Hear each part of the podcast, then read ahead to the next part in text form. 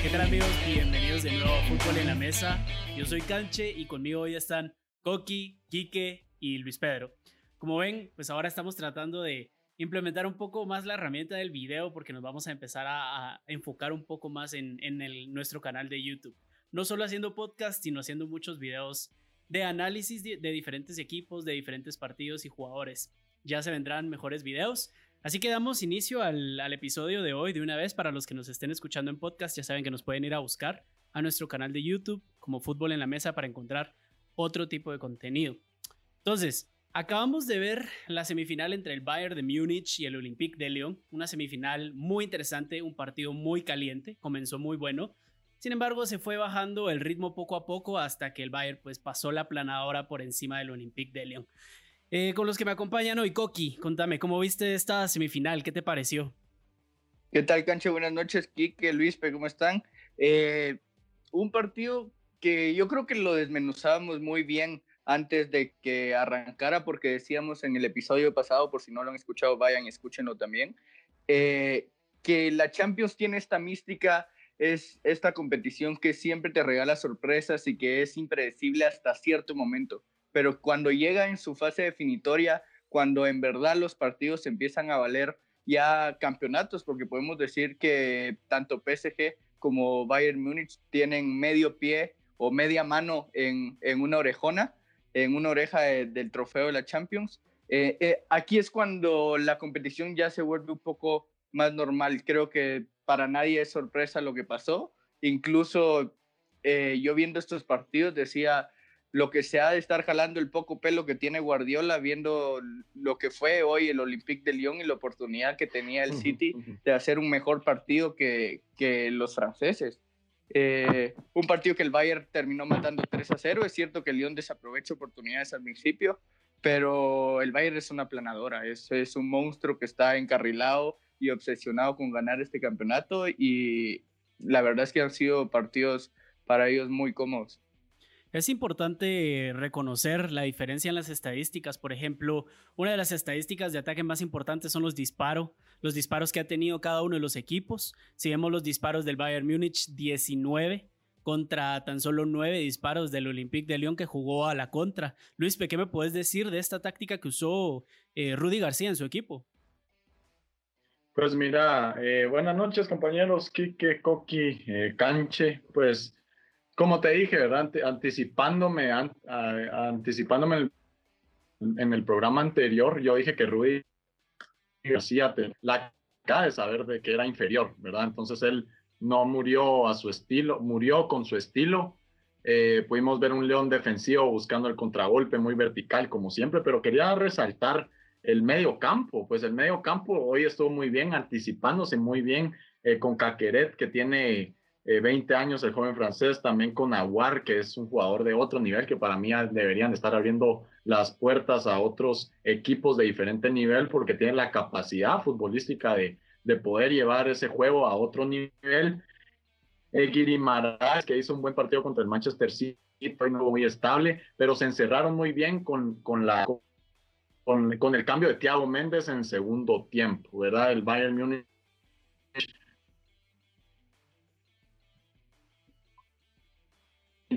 tuvo tres minutos, yo sé, conocer y en un, hubo un tiempo, a principios del segundo tiempo, que Rudy García lo logró opacar, ¿verdad? Entonces yo creo que, que León hizo lo que tenía que hacer, porque no le queda de más, o sea, eh, ya sabíamos lo que, lo que Rudy García iba a hacer dentro del campo, esperando el error, como lo dijo muy bien Coqui, y anticipándose muy bien en el medio del campo, porque leían muy bien las jugadas, eh, con, el, con el tiro de Cambí, eh, la falla de Depay también, que fue tras un error eh, de Tiago, la falla de Pai, que se anticipó muy bien este joven Coqueret y la pasó al espacio. Ya, yo creo que ya sabíamos el resultado, ¿verdad? Yo me anticipé diciendo 99%. Sí, definitivamente no le diste ninguna oportunidad al Olympique de Lyon. Quique, buenas noches. Contame cuáles fueron tus impresiones de este Bayern de Múnich, quiera que no pasó por encima del Olympique de Lyon y qué promete para la final de la Champions. Buenas noches, Canche, compañeros, ¿cómo están? Qué gusto. Eh, la impresión que me dio este Bayern fue la misma contra el Barça, una planadora. eh, un equipo muy ordenado, un equipo que sabe aprovechar las oportunidades y sobre todo juega bastante rápido en medio, específicamente en medio campo y en la transición hacia el ataque, ¿verdad? Eh, vimos que el, el, el, Bayern repitió alineación con Kimmich a la derecha, creo que Pavard todavía no estaba al 100% para poder ser aprovechado o lo iban a guardar para la final, que creo que fue la decisión más inteligente. Al final terminó entrando un par de minutos, pero creo que incluso esta alineación le beneficia un poco más. Kimmich puede darle bastante espacio por la lateral derecha y a su vez también lo puede hacer Alfonso Davis por la izquierda, como hemos visto en los últimos partidos. La impresión que puede dar este Bayern, para mí, a mi opinión, es campeón. ¿Por qué? Porque vimos un resultado bastante abrupto, un resultado, un dominio total por parte del Bayern. Incluso en los primeros minutos, sí, el León atacó, el León tuvo sus oportunidades que podemos decirlo de una manera lastimosa, desaprovechó porque esto le dará un poquito más de sabor al partido. Y esas no las puedes fallar contra el Bayern, esas tenés que concretarlas y no puedes darte el lujo de tirar un o hacer un tiro al poste, ¿verdad? No, no te puedes dar el lujo de fallar ese tipo de oportunidades. Y las estadísticas, la posesión pues no fue tan diferente, no fue tan, tan, ah, tan abultada de un lado, 65% por parte del Bayern, tuvo el balón, pero también el León le supo hacer un buen partido. A mi opinión, este Bayern es una planadora. Sí, definitivamente mencionaban ustedes unos elementos importantes de este Bayern Múnich últimamente.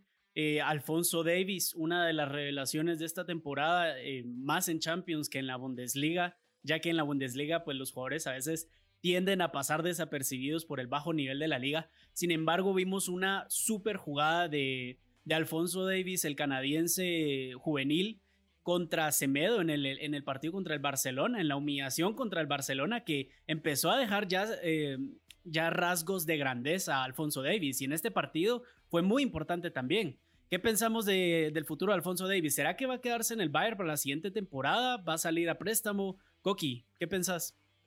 No, tiene que quedarse. Alfonso Davis es, es una promesa, o sea, una promesa que se está convirtiendo en realidad por sus grandes actuaciones, pero eso no le quita de que es un jugador de futuro, no, no de presente, es más un jugador de futuro. Yo creo que el Bayern Munich, cuando lo ficha de Toronto, eh, lo, lo, ficha pensando en eso. Hay que, hay que conocer a Alfonso Davis y saber que él jugaba de extremo cuando jugaba en la MLS, se desempeñaba como un extremo, por lo tanto tiene todas las habilidades para ir al ataque eh, que se le exige a un buen lateral con llegada. En Alemania lo reconvirtieron a, a lateral ha entendido muy bien su posición y es que tiene una velocidad espectacular. O sea, el tipo parece que trae un cohete metido entre no voy a decir dónde, pero llega a todos los balones antes que el delantero rival, corta bien, sale bien, tiene una visión periférica, sabe cuándo encarar, cuándo soltar la pelota. Es un joven de 18 años que tiene un futuro brillante y es una joya para el Bayern Múnich. Sabemos que el Bayern al final es un club que termina vendiendo a los jugadores que forma, pero primero los llega a formar y le saca provecho. Yo creo que Alfonso Davis se va a mantener el Bayern Múnich, le va a seguir dando frutos al equipo de Hansi Flick, que le encontró una posición en el campo adecuada y correcta. Y Canchi, yo solo quería resaltar una cosa sobre el partido fuera de, de la figura de Alfonso Davis, que creo que los laterales son una pieza fundamental en el desempeño del equipo alemán.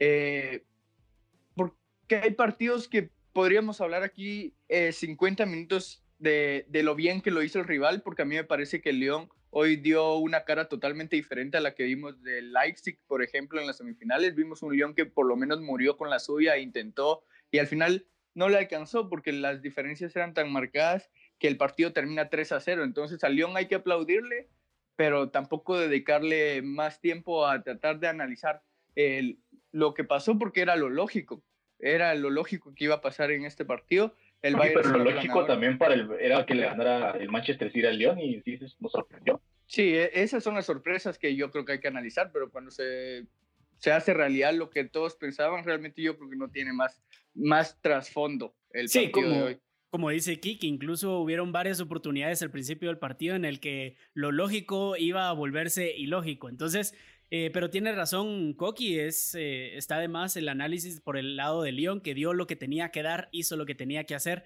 Sin embargo, pues esta vez las estadísticas jugaron en su contra como normalmente sucede y el Bayern le pasó encima. Pasamos a la siguiente semifinal, la semifinal que tuvimos entre el PSG y el RB Leipzig.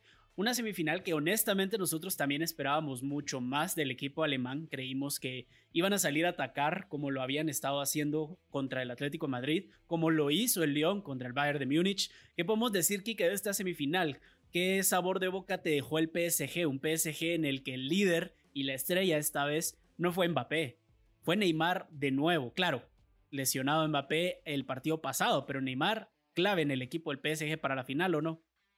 Sí, totalmente, Canche. Totalmente. La verdad es que eh, Neymar ha demostrado que es el referente de este equipo. Yo creo que Mbappé pues, es un muy buen jugador, la verdad puede aportar bastantes cosas y es una joven promesa increíble, pero Neymar es el que mueve, Neymar es el motor, Neymar es el que propone, Neymar es el que en el minuto 93 no se rinde y te sigue generando.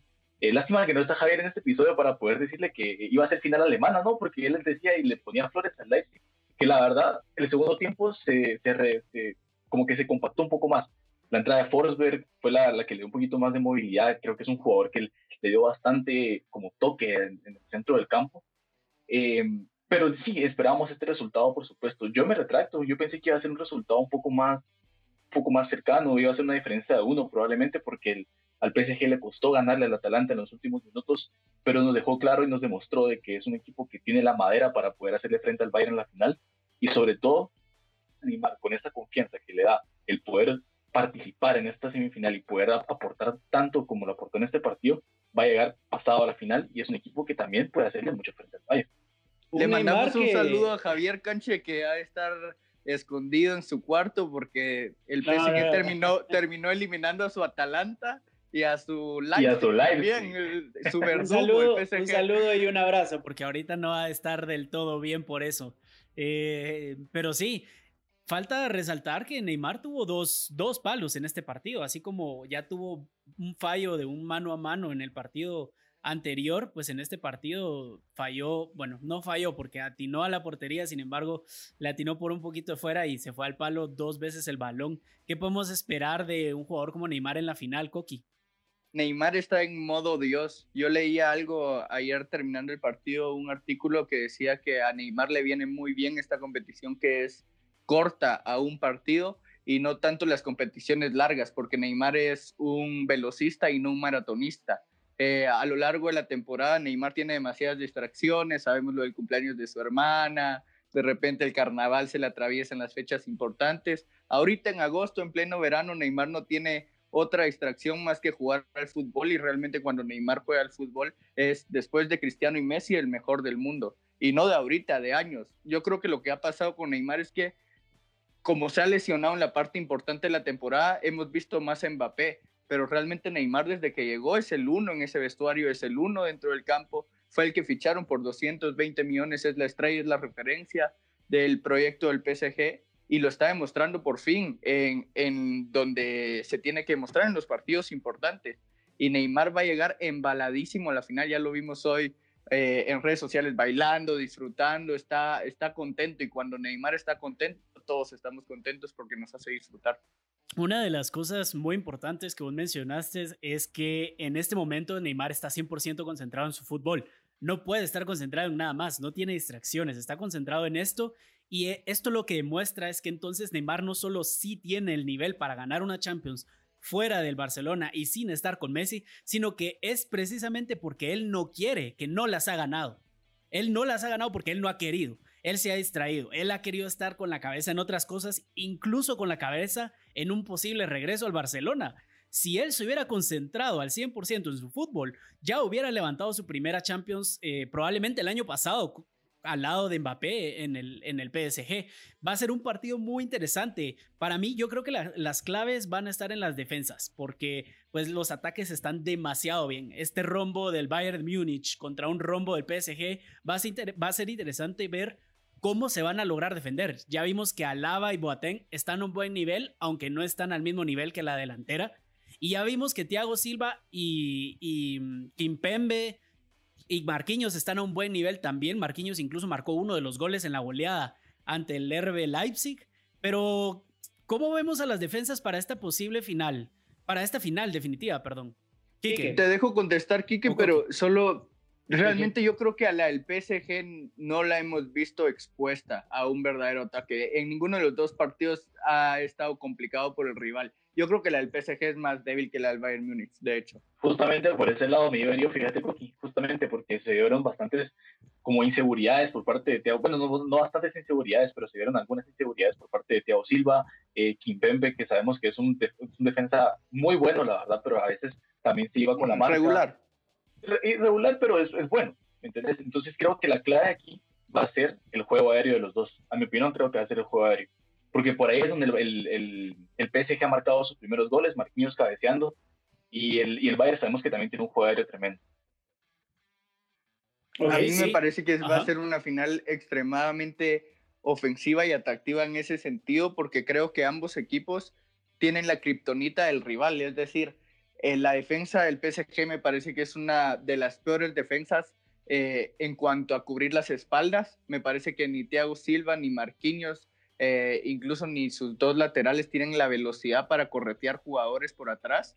Mientras que el Bayern Múnich hoy lo vimos sufriendo con, un contragolpe veloz, ¿no? Cuando se sueltan las bestias de, del otro equipo, sufre. Y a ver, las de Lyon son mucho menos bestias que las que tiene el PSG en el ataque. Es decir, por ahí está la clave. Justo lo decías, Canche, las defensas, cómo van a ajustar los equipos para contraatacar eh, las fortalezas ofensivas del rival.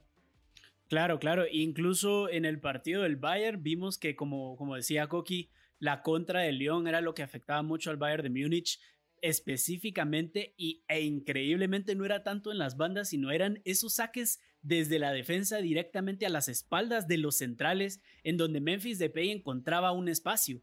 Era ahí donde había peligro en el Bayern de Múnich. Son jugadores que, claro, son muy fuertes, son muy tácticos, pero a la hora de correr y a la hora de ganarle las espaldas, creo que en ese momento el Lyon sí vio muy bien el partido. Y creo que si el PSG toma esa postura con Mbappé, que guardando las diferencias entre Mbappé y Memphis Depay, creo que por ahí puede hacer muchísimo daño el PSG. Por el lado del, del Bayern de Múnich, yo creo que Kike está en lo correcto cuando dice que el juego aéreo va a ser importante. Tenemos a Lewandowski y a Müller, que son unos genios en el área, pero también tenemos a un Thiago Silva que, aunque no esté en su mejor momento, porque personalmente no creo que lo esté, tiene a un compañero de fórmula que no solo hablan el mismo idioma, que vienen jugando desde hace mucho tiempo, que se conocen muy bien, sino que fácilmente llegan a sacarle una cabeza también saltando a cualquier otro jugador del campo. Sí, pues hay un cambio, hay un cambio que tenemos que tomar en cuenta para la final que va a ser muy importante y es el de Benjamin Pavard. Yo creo que Benjamin Pavard va a volver al lateral derecho del Bayern y esto va a ocasionar que Joshua Kimmich se mueva al medio centro. Creo que el sacrificado va a terminar siendo Thiago Silva, a costa de que Thiago es un grandísimo jugador. Y, y, Thiago Alcántara, exacto. Eh, tiene, un toque, tiene un toque privilegiado en el medio campo, pero no lo controla tan bien como Kimmich. Entonces, creo que la incursión de Kimmich al medio campo y la de Pavard al lateral le van a dar una seguridad al Bayern Múnich de controlar el partido que no ha podido tener en estos partidos en donde se le ha visto sufriendo en, en esos balonazos. Yo creo que te ha resultado esa fórmula que Kimmich esté al lateral derecha, creo que es lo que se, tenés que seguir utilizando. Lo hemos visto muy claro, como, lo, como le decía anteriormente, que Kimmich tiene también bastante profundidad y bastante salida como lateral. Es cierto que te puede jugar como central. Pero sufrió hoy o no. A. No, no lo vimos sufrir tanto. Es por la banda que se llevó más fue por la banda izquierda del Bayern, por así decirlo, el central izquierdo que era Lava. Ahí fue donde se produjo el poste, ahí fue donde se produjo el, el tiro. De hecho, de hecho, perdona que te interrumpa, Kike, eh, yo estoy viendo ahorita los, los mapas de calor y de hecho fue por el lado, por la banda izquierda, por la banda de Kimmich, fue donde entró más la pelota. Eh, sin embargo, las, tal vez las más claras y las que recordemos más fueron por la banda derecha, pero el León se dedicó a atacar por la banda de Kimmich. Y es que estamos viendo, estoy viendo, y les voy a poner aquí en pantalla a los que nos estén viendo el mapa de calor de Kimmich en el Bayern de Múnich. Y es que cuando está en la banda, se queda en la banda. No hay juego en medio. Pero si pasamos al mapa de calor de Tiago, de, Alcántara, vemos que él sí se tiene la posibilidad de no solo quedarse en el centro e irse a la banda. Sin embargo, algo que para responderle a Coqui diría yo sería que eh, vimos que el Bayern no cambió de formación en el partido pasado con el partido de ahorita. Creo que no, eh, la frase si te está funcionando no lo cambies o no lo, no lo toques, creo que van a aplicarla para la final, creo que van a salir con los 11 con los que salieron. Del golpe que tiene Pavard, que no lo quisieron arriesgar, yo creo que Hansi Flick sí piensa en Pavard como titular el domingo, sobre todo porque vio esas debilidades a las espaldas de sus laterales, sobre todo la de Alfonso Davis, porque también la juventud cubre peor las espaldas y por ahí entran las más claras, pero porque con Joshua Kimmich en el medio campo creo que va a tener un mejor control, no solo de área ni de zonas, sino también de marcaje. Entonces yo creo que eh, los, laterales van a ser el campeón del mundo francés y el ahí estás apostando a defenderte, estás apostando a que te tienes que tirar para atrás y que no te ganen la espalda, pero Tío Alcántara sabemos que propone bastante para ataque. Vas a recuperar el balón y él es el que hace la transición en ataque. Ahí podría esperar un porte importante en ataque. Sí, pero hay que considerar que Pavard conoce muy bien la delantera del PSG. Se conoce bien a, a, a Mbappé, que es uno de los más importantes, y va a ayudar a Boateng y a Lava en un posible contraataque. Yo estoy de acuerdo con eso. Creo que tal vez sí va a salir porque al final lo metió al juego, lo metió al partido en los últimos minutos, pero lo metió. Está probando, está probando para ver cómo, cómo va a resultar. Y, justo lo que decías de que conoce a, a, sus compañeros de selección, etcétera, y también de que, a ver, el Bayern Munich no va a salir a defenderse como dice Quique porque no es un equipo hecho para defenderse va a cubrir sus espaldas de mejor manera para poder atacar de mejor manera. O sea, si este equipo ya es una aplanadora, o sea, hizo 42 goles en nueve partidos en esta Champions League. O sea, estamos hablando de un promedio de cuatro goles, cuatro punto algo goles por partido. O sea, en ataque eso no se va a ver afectado. Entonces va a cubrir sus carencias y va a explotar sus, sus, sus potencias, sus virtudes. Una pregunta, entre Thiago Alcántara y Kimmich, ¿a quién pondrían y por qué? ¿Qué juego les podría dar más contra el PSG? Quique. A mí me gusta mucho cómo juega Thiago Alcántara en el centro. Como había dicho, él es el que, el que se muestra a los, a los centrales, el que recibe el balón de media cancha, incluso cuando los laterales están jugando, él es el que se muestra y es el que hace la transición en el medio campo para poder empezar a generar ese ataque tan violento, por así decirlo, del Bayern Múnich, ¿verdad? Él es el que hace la transición y en sí, Joshua Kimmich le puede, le puede dar eso al Bayern, pero recordemos que Joshua Kimmich se formó como central. Se formó, perdón, se formó como medio, medio campo. Thiago Alcántara es un medio natural. Entonces creo que tiene un poco más de, profundidad en ese sentido, tiene un poco más de, de, salida de balón. Y eso es lo que el Bayern necesita, proponer y proponer y proponer. Y lo que ha hecho, ¿verdad? Sí, yo me voy a ir por Kimmich por, por lo que estaba explicando y porque también hay, hay una salida en el partido de semifinales que Boateng tiene que salir, no sé si por cansancio, golpe, eh, fatiga o algo, y tiene que entrar Zule. Y cuando entra Zule, que es un tronco de dos metros, al, al Bayern Múnich le empiezan a entrar mucho por esa área porque Zule podrá ser muy grande, pero lento, no tiene la salida de balón de Jerome Boateng. Eh, entonces, si no va a estar Boateng, sobre todo va a tener que cubrir las espaldas el Bayern Munich, porque vimos a un Neymar que, aparte de su estado pletórico, se está moviendo muy bien entre líneas. Eh, donde reciba te, genera peligro. Entonces yo creo que el Bayern Munich va a tener que cubrir mucho esa parte de la defensa, las espaldas de los contenciones y el frente de sus defensas centrales, que no les aparezca Neymar por esa zona, porque genera mucho. Sí, yo estoy de acuerdo. Creo que al final Kimmich te va a otorgar un poquito más de fuerza en el medio campo, vas a recuperar la pelota mucho más rápido y podés presionar a una defensa del, PSG que no es la mejor defensa en Europa. Ha hecho su trabajo, pero como decía Koki, las pruebas que le han tocado tampoco han sido las, las pruebas más difíciles. Ahora, otro duelo muy interesante que vamos a tener en la final.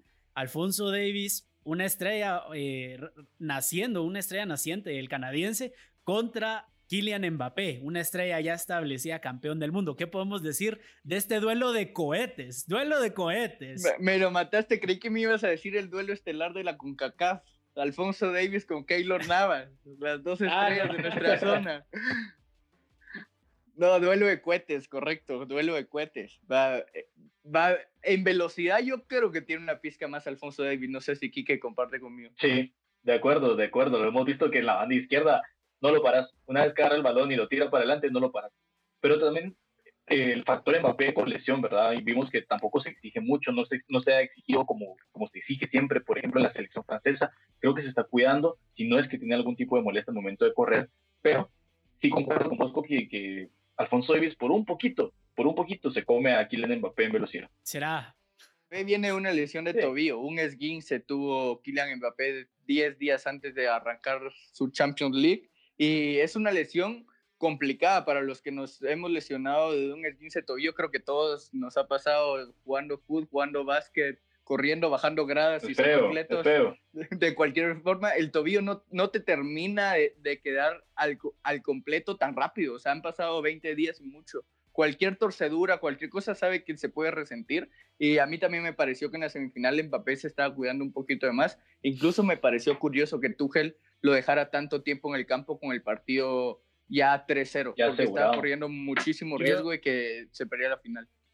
Yo creo que también estamos subestimando a los 21 años de Kylian Mbappé. No solo es un atleta de clase mundial, sino que tiene 21 años. A ese momento, si las lesiones te están pasando factura en la recuperación o cuando se supone que estás al 100, creo que ahí habría un problema más grave. Yo no daría eh, crédito a una, a, una recaída de Kylian Mbappé, eh, precisamente por lo joven que es, el buen ritmo que trae, lo bien que se cuida eh, y que lo vimos en la semifinal, como ustedes lo decían, que se estaba cuidando, que iba poco a poco. Yo creo que se va a ir probando al principio en la final, pero es una final. Es la primera vez que él va a jugar una final de Champions League y es la primera vez que el PSG llega a una final de Champions League. Creo que va a dar todo. Yo no estoy de acuerdo en que Alfonso Davis pueda ganarle en velocidad. Lo, dejo en duda, lo dejo en duda. No te voy a decir que Mbappé le va a ganar, pero sí lo dejaría en duda. Aquí, en un partido de, tanta importancia, recuérdense que también figura la experiencia. Experiencia que Alfonso Davis no tiene, pero que Kylian Mbappé tampoco tiene de una final de Champions. Bueno, pero Kylian Mbappé trae una final de Copa del Mundo en las espaldas. de experiencias, esa creo yo que es eh, más grande que una final de Champions League. Yo les iba a preguntar justo ahora que ya veo a Luis por acá también para que me digan, si gana el PSG esta Champions, o sea, a Mbappé ¿Cómo, ¿Cómo, le motivamos el resto de su carrera? O sea, ya, ya lo ganó todo. Le falta el balón de oro y se podría retirar con todos los trofeos eh, individuales y en conjunto posibles ya a sus 21 años. Es una... Igual que CR7, igual que CR7, yendo a otra liga, ganando una liga de verdad, no una liga eh, a la francés de mentiras. De acuerdo, de acuerdo con el cancho. Ajá, yo, yo, estoy de acuerdo también. Eh, bueno, Mbappé ya lo ganó todo, pero si quiere ganar un balón de oro no lo va a hacer en la Liga Francesa. le falta la Champions, le falta la Champions. No, aún así, si la gana, se va a tener que ir al Real Madrid, porque ahí son expertos en ganar Champions. Yo creo que, que teniendo ese dúo con Benzema, de lo que le queda a Benzema, los últimos años de Benzema, teniendo Mbappé, posiblemente el Real Madrid pueda seguir cargando orejonas y cuando tú estás en el Real Madrid, pesa, pesa el balón de oro, porque en la Liga Francesa siempre va a haber eh, ese margen de, de, ventaja cuando juegas en el PSG. no hay mejor vitrina que el Real Madrid. Lástima que no coincidieron en la selección francesa Benzema y Mbappé, ¿no? Los dos mejores franceses de la época.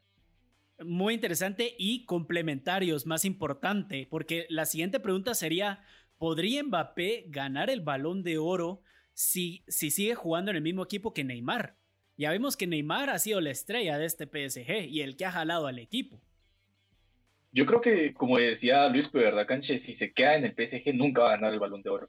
Tiene que salir a un reto más grande, tiene que ir a un equipo como el Madrid, como ustedes mencionan. Sería muy bonito verlo en el Madrid, aunque yo no apoyo el equipo, pero sería muy bonito verlo en, esa, en ese equipo y en esa liga que es un poco más competitiva a la que estás jugando.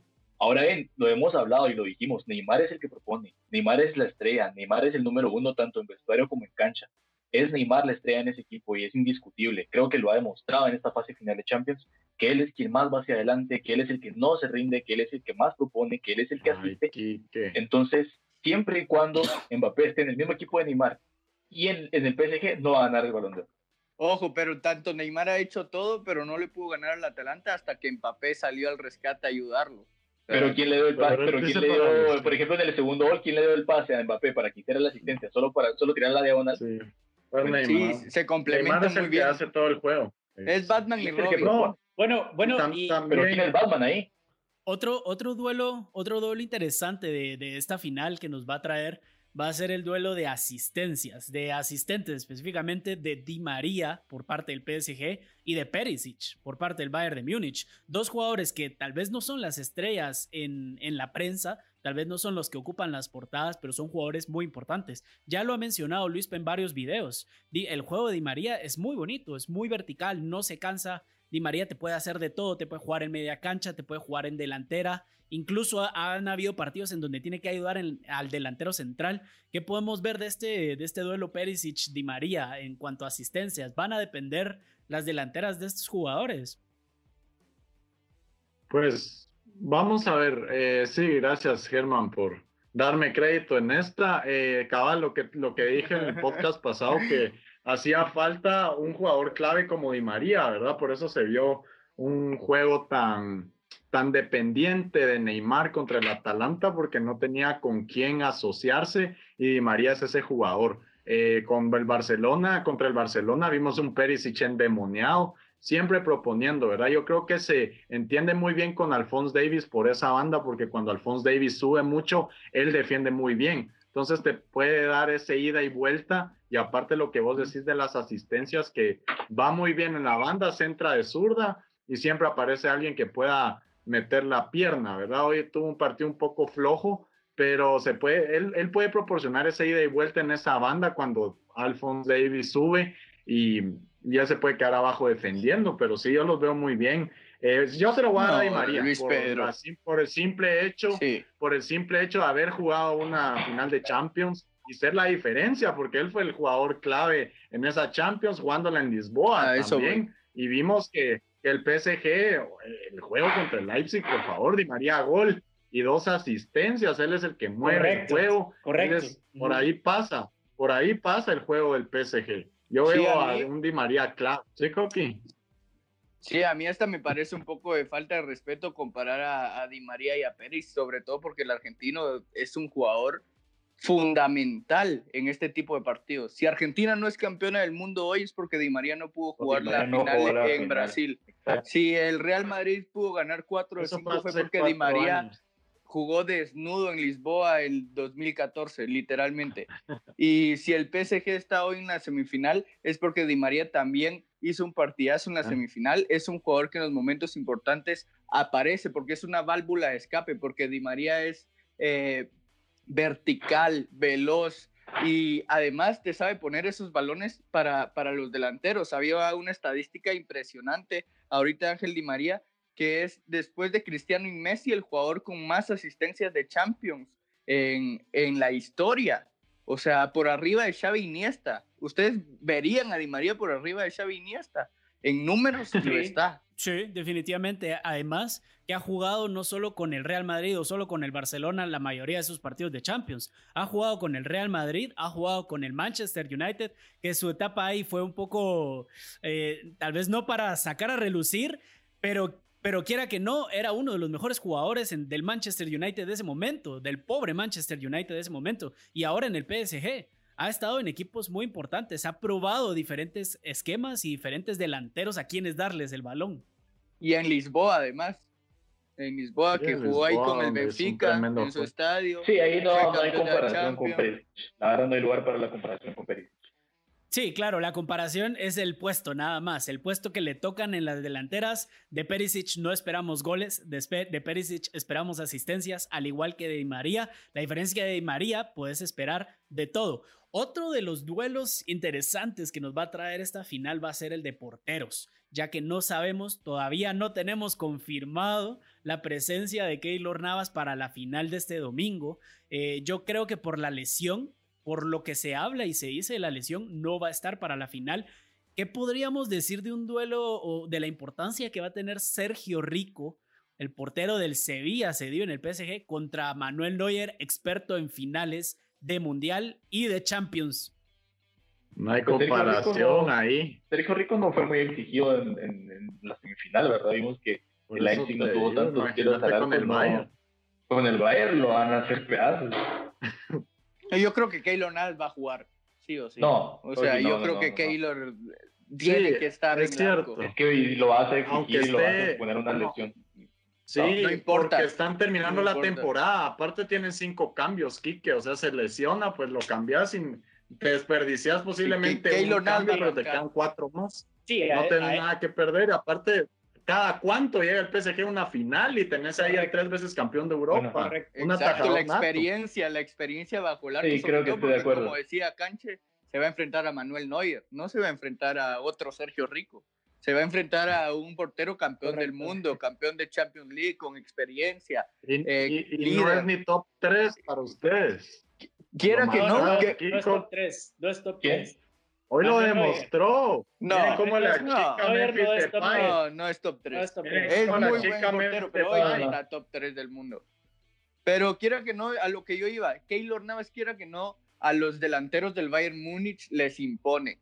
Keylor Navas No. los eliminó dos veces con el Real Eso, Madrid. correcto. Lewandowski no le pudo hacer gol. A los jugadores del Bayern Múnich ver al tico en el arco les va a imponer, por lo menos en lo emocional, de- empieza Yo ganando. quería, yo quería resaltar algo ahí. eh, miren, también a Neuer, yo creo que el, el estilo de juego de él, de siempre jugar casi que como otro, otro defensa, si el PSG va a jugar como cuando le metió el primer gol a Leipzig, que se tiraron atrás y a pelotazo, un 2 ya estaban en el área contraria, yo creo que es un juego que a Manuel Neuer eh, el Bayern puede salir beneficiado porque él ve un mano a mano y sale a achicar rápido, ¿verdad? O sea, si, si va a jugar como jugó contra el Leipzig, que terminando, empezando el primer tie- el segundo tiempo, el PSG que era quedarse atrás eh, y pelotazos al frente, yo creo que Manuel Neuer puede salir beneficiado y el Bayern Múnich también Claro, a tener un portero como él, porque él Pero- sale a achicar, él sale... Pero también considera que el mano a mano de hoy de Memphis Depay, que falló y que posiblemente cambió el, el desen- des- desenlace del partido, no va a ser lo mismo un mano a mano contra Neymar, rey del regate, o contra Kylian Mbappé con esa velocidad. No creo que vaya a ser el mismo mano a mano y, claro, Vamos a ver, vamos a ver que Neuer, Neuer sí se va a arriesgar. Neuer va a jugar a lo que sabe y es un experto en el juego de pie y en subir. Pero yo creo que le puede pasar factura muy grave si le intenta hacer un, un juego así a Neymar o a Kylian Mbappé. Y ojo que Neuer ya no es el de los veintitantos, Ya, ya, tiene una tampoco. carrera por encima Por también. eso mismo es que no se le ponen en el top Igual a 3, Di mira, María, Luis. a Di Por María me lo no están pintando desde hace cuatro años también y ahora salen que es un jugadorazo. Lo mismo va con Manuel Neuer. ¿viste? Siempre fue un jugadorazo, pero no había llegado a la final de Champions. Por eso no habíamos hablado de él nada más. No, yo lo que voy es que me están diciendo un Di María actual como que si fuera el mismo de la décima, el mismo que llevó a Argentina a la final. También tiene sus años. Eso le puede pesar, así como le puede pesar a Manuel Neuer. Sí, No, claro, no es el pero mismo. nivel, nivel Eh. parecido tiene Di María, el de la décima y el de ahora. Siempre llega bien Ángel a este tipo de partidos, ¿o no? No es lo mismo también un portero que un, un delantero, tampoco un mediocampista atacante. Otro, bueno, y para ir terminando ya con el tema de la final, otra de las claves puede ser, como ustedes ya lo mencionaban, eh, como lo mencionaba, como lo mencionaba Luis P., el tema de los cambios. El tema de los cambios va a ser muy importante. Eh, ¿Qué podemos esperar de la banca del Bayern Múnich comparada contra la banca del PSG? Si estamos viendo la del PSG, pues los últimos cambios en el último partido contra el Leipzig fueron Sarabia, Berratti, Draxler y el- la estrella que salvó al PSG, Chopomoting. ¿Qué podemos esperar de este duelo de bancas con la banca del, del Bayern Múnich con Coutinho, que puede resultar determinante también? Bueno, eh, mira, yo tampoco veo un cambio del Bayern que sea, bueno, tienen a Coman, eh, pero que no sea tan Ay, determinante Koeman, al, ha a la ofensiva. partidos Por eso 10 te digo, años, Luis, no, yo lo que te estoy, Coman, no, no. yo, yo Pero entre Coman y Chopomoting, vertical, Han sí, jugado o lo sea, mismo, del. PSG. bueno, pero no es lo mismo Coman, no es lo mismo Coman seleccionado francés que Chopomoting. Sí, tenés razón, que- se lesiona más rápido. Que la banca, la banca del PSG es un poco inferior a la banca, perdón, es un poco superior a la banca del Bayern. Los últimos cambios, como dijiste, Cancho, de hecho, Draxler, entra Chupomotín, que no, no es nadie conocido, pero salvó al, al, al PSG en los cuartos de final. Eh, Icardi puede entrar. Icardi no tuvo minutos. Berratti, Berratti me imagino que va a ser titular, igual que el mismo caso No que creo. Yo no, No creo. creo. yo no, No, creo porque por- no viene jugando, va a ser Leandro Paredes. Va a ser el mismo creo 11 que la semifinal. sí, seguro. ahí no lo Aunque Leandro igual tiene muy buen nivel. Leandro también tiene, Tiene muy Sí, buen Leandro Por nivel. ya eso creo que no lo va a mover. Sí, sí, sí, para que juegue Di María, eh, para que jueguen Di María, Neymar y Mbappé, creo que va a sacrificar a Berratti porque va a necesitar un poco también de regresar en la defensa, de aguantar un poco el medio campo y de tratar de quitarle la pelota a un Bayern de Múnich que los va a presionar. Va a ser un duelo muy bonito, yo ya me estoy emocionando. Y porque ver si se te complica el partido, tenés a Berratti que te puede cambiar cosas Te en el lo medio puede- campo sí. también. Sí, está. Sí, te lo Pueden puede jugar más el medio campo por si meten el primer gol, ¿verdad? Poblar ese medio campo. Y no, yo la verdad veo un buen juego porque si vamos a ver si Thiago Alcántara no, sí, no, no es titular y si el PSG presiona arriba porque Pavard puede ser titular y lo vino haciendo toda la temporada y meter a Kimmich de 5. Eh, vamos a ver porque no tiene un 5 que le pueda salir jugando la pelota como lo hace eh, Thiago Alcántara, ¿verdad? Si el PSG eh, se moja por ir a presionar arriba como lo hizo contra el Leipzig, ahí pueden haber problemas porque yo no veo a un jugador capaz de tener esa calidad técnica y esa calidad de meter pases filtrados como lo, lo hace Thiago Alcántara actualmente, ¿verdad? Bueno, y ya terminando un poco más este episodio, yéndonos fuera de la cancha, nos pasamos al banquillo. En los banquillos tenemos a Thomas Tuchel que viene buscando la Champions desde hace mucho tiempo ya. Incluso varias veces pues ha tenido incluso problemas con sus jugadores, con Mbappé, hemos visto que Mbappé le ha hecho berrinches en la cancha cuando lo saca, ha tenido problemas también con la disciplina de Neymar. Y hoy por fin, por fin está llevando al PSG a su primera final de Champions. Y por el otro banquillo tenemos a Nico Kovac que, por, que no solo llegó con la Hansi Flick, perdón, Hansi Flick, que llegó y, precisamente que sustituyó a este Nico Kovac, llegó no al inicio de la temporada. Él tuvo que tomar un equipo que ya estaba armado, no por él, y tratar de darle la forma para llegar a esta final. Un poco similar a lo que tuvo que hacer Zinedine Zidane, que le resultó muy bien, no podemos negarlo, ¿no? Flick, Flick la tuvo más difícil porque tuvo la capacidad de poder sustituir a dos Luis Luis importantísimas lo que es Sánchez Robben y Frank Ribery, parece que estos nunca habían jugado en el Bayern Múnich porque hasta mejor están jugando. Robben y Ribery importantísimas en esta temporada. No, no. no, en la pasada. Llevan para afuera. En la pasada. No, iban para afuera, entiendo, pero son jugadores importantes. No, yo lo que te digo es que él pudo, él pudo sustituir a esas dos grandes bajas. Es como que si se te vaya un histórico de cada equipo y tú tenés la labor de poderlo sustituir y él lo hizo. Aparte, recogió un Bayern Múnich en la tercera posición. Hansi Flick está en la haciendo las de técnico. Por eso, en la tercera posición en la Bundesliga. o sea, de de la Bundesliga. Vos te has Vamos de la Bundesliga también. Si Dan ganó una liga sin Cristiano Ronaldo y no te vi dando el mérito.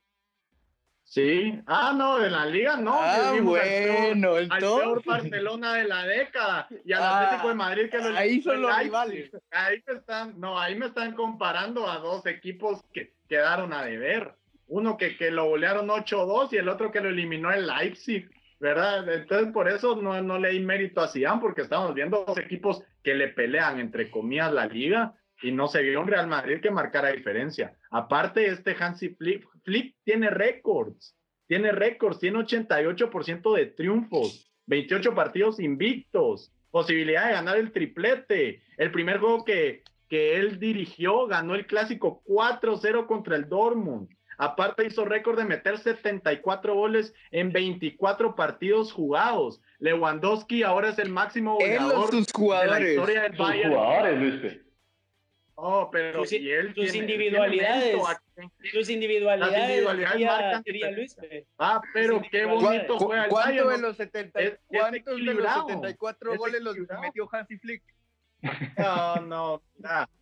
Miren, miren, yo lo que voy es que este sí, este tiene un equipo trabajado y lo podemos ver. Si no aparece Lewandowski, está Müller. Si no está Müller, aparece Ginabri. Si no está Ginabri, Kimmich. Si no, Goretzka. Si no, el propio Alphonse Davis. Eso es un equipo trabajado, que tiene una filosofía marcada, que siempre va hacia adelante, que golea a los rivales. 42 goles en Champions sin eliminatorias de ida y vuelta. ¿Qué más quieren? Eso es trabajo de Hansi Flick. Definitivamente Aparte equipo, es una un equipo en tercer lugar. Eh, Sí, ahí sí que nadie le está quitando, eh, o sea, los números no se los puedes quitar al Bayern de Múnich, los números hablan por sí solos, sin embargo, la, la, sí, la, ironía, la ironía sería aquí el, el que Luis P. alabe tanto a Hansi Flick y le quite mérito a Zinedine con lo que logró. Sin embargo, ese no es el tema de hoy, ese no es el tema de hoy, solo es el tema de, de meter ahí. Sí, sí, sí. Después te duele la garganta, Luis P. No. No, no, no, pero eh, regresemos a los banquillos, hablando ya de esta final. Son dos técnicos alemanes. ¿Qué está pasando ahora con los técnicos alemanes que estamos viendo que, que tienen mucho éxito? No solo estos dos, eh, Thomas Tuchel y Hansi Flick, sino Jürgen Klopp. Jürgen Klopp que por fin ganó la Premier League. Estudiados los alemanes, unos estudiados de cuna. Cualquiera, cualquier barcelonista te diría, no, es que desde que llegó Pep al Bayern de Múnich cambió el juego de Alemania. Que, también, que también, años atrás. no, Pep sí hizo un cambio en el Bayern. Algo positivo, hizo algo positivo, pero no depende de lo que Pep, Pep sí hizo un, Antes de Pep, el Bayern de Múnich ganó el triplete. Llegó Pep y no ganó la Champions. Se quedó en semifinales. No con el estilo de juego que juegan ahora. Ahorita no están jugando a lo que juega Pep y están en la final de Champions League. Se toparon con un gran Real Madrid. El de la décima fue una planadora también. Pero ese Real Madrid estuvo. ¿Cuándo? Va. El, el, Real Madrid le pintó la cara al Bayern de Múnich en, esa, en ese partido en Alemania 4-0. ¿Cuándo le volvió a pintar la cara al Real Madrid al Bayern de Múnich? Ni una vez. Los demás partidos fueron muy, muy reñidos y uno de los cuales nos salvó Keylor Navas. Date cuenta que bajo el, Pep Guardiola lo que llegó a hacer fue matar la filosofía del Bayern de Múnich, imponer la suya, obviamente tratando de ganar y no le sirvió. Pero bueno, regresando a las finales de Europa, regresando a las finales de Europa, porque ese es otro debate. Que es, le, es otro debate, en 2018. Pero regresando al tema de los entrenadores alemanes, Canche, es un, es un gran tema porque el actual campeón de la Champions League es Jürgen Klopp, es alemanes en la final. Eh, lo único que no va a cambiar en esta Champions es que el entrenador va a seguir siendo alemán. Entonces te habla de tipos que son muy preparados. Eh, la revelación era Jules Nagelsmann de, de Leipzig, también es alemán.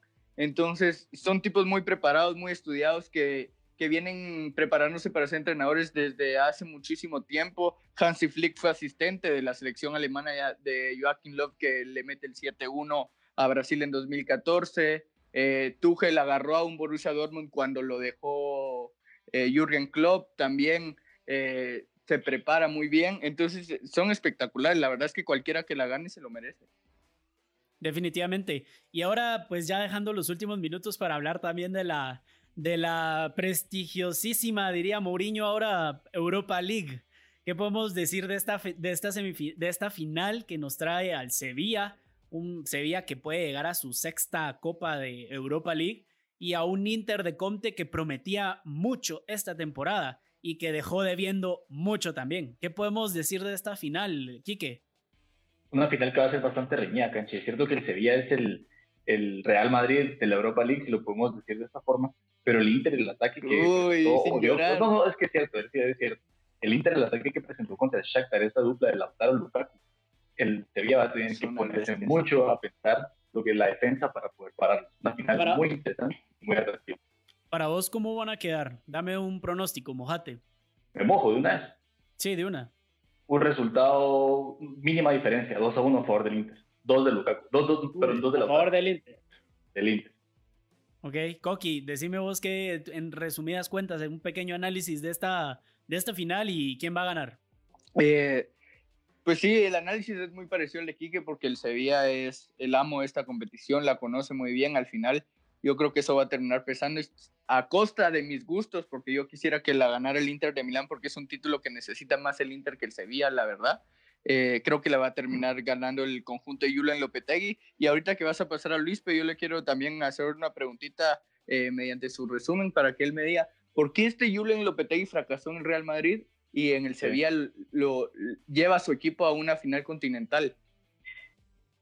Bueno, eh, pues rapidito haciendo resumen, yo creo una final, bueno, primero el Sevilla no tiene nada que estar haciendo ahí porque el Manchester United fue superior, aparte se lograron ver errores arbitrales. antes del primer, antes del primer gol del Sevilla, de la peina y la saca, y ese balón era del Manchester United. La entrada de Carlos a Rashford.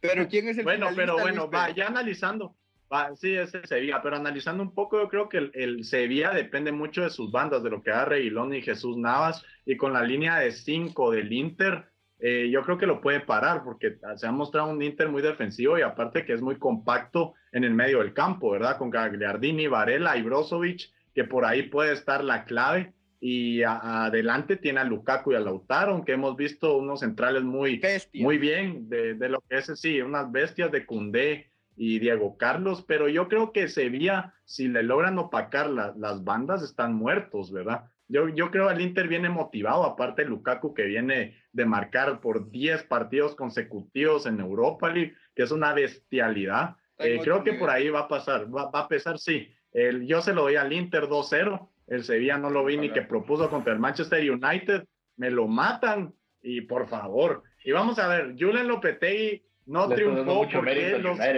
Vamos, sí, no, es que el United juega muy bien y aparte esos ah, errores arbitrarios fueron evidentes. Bruno Fernández juega muy bien. Fernández juega muy bien, exactamente. Pogba, la calidad de Pogba, muchachos. Bueno, pero no es el Manchester, no es el Manchester, Lopetegui. Ahora regresando a la pregunta de Lopetegui, yo tengo mi hipótesis. Igual Zidane cuando llegó con el equipo de Lopetegui Solari tuvo creo que un promedio de menos 50 también. O sea, ese equipo era pésimo. temporada, yo tengo mi hipótesis. Bueno, igual era el mismo equipo era el mismo equipo. Aparte, el mismo equipo. Era exactamente el mismo equipo si te das nombre por nombre. Aparte, Julen Lopetegui, yo tengo mi hipótesis. Pareciera que el, que, el, que el Real Madrid no quería ese técnico.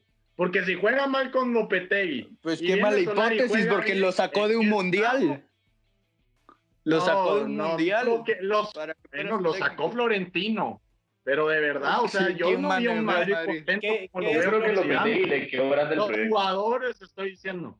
Uno le quedó grande y lo otro. Un técnico de equipo chico. que no. Porque en el Porto le fue muy bien. Que los jugadores no querían a ese técnico. Antes de que se Cancha, antes de que se solo porque tengo una para aquí que también hablando ahorita que estamos hablando de, de lo pero, pero rápido, rápido, minutos. En un minuto. ¿Por qué a, al Madrid se le mató cuando sacaron a Lopetegui de España y ahora que el Barça saca a Kuman de Holanda, nadie dice nada. Porque un mundial. Porque fue antes de un mundial y fue, fue, fue como muy abrupto ese cambio. En tres semanas empiezan las clasificatorias al Mundial de Holanda. Incluso Coman dijo que su... Eh, para empezar, para empezar, estás diciendo por qué la prensa en España habla de cómo sacaron al técnico de España en el Mundial. O sea, la prensa española obviamente va a ser más, más pastel del, de sacar al técnico español, definitivamente. Y, pero sí tenés el punto en decir que al Real Madrid siempre se le ataca más en, en la prensa española. Pero ese es otro tema para invitar a, a Tim de Canal Braugrana y a Iñaki de, de IAM Madridista. Para otro día podemos dejar ese debate. Bueno muchachos, les agradezco mucho. Yo, para darles mi, mi pronóstico, yo creo que pasa el Sevilla por la experiencia que tiene el, como equipo, como club y prestigio que tiene, creo que el duelo va a ser entre la delantera del Inter, que es mejor que la del Sevilla, y la defensa del Sevilla, que es mucho mejor que la del, que la del Inter de Milán. Va a estar muy interesante ese duelo. Yo creo que pasa el Sevilla 3-2. Creo que va a ser una una final con muchos goles, pero, pero bueno, ya vamos a ver el viernes.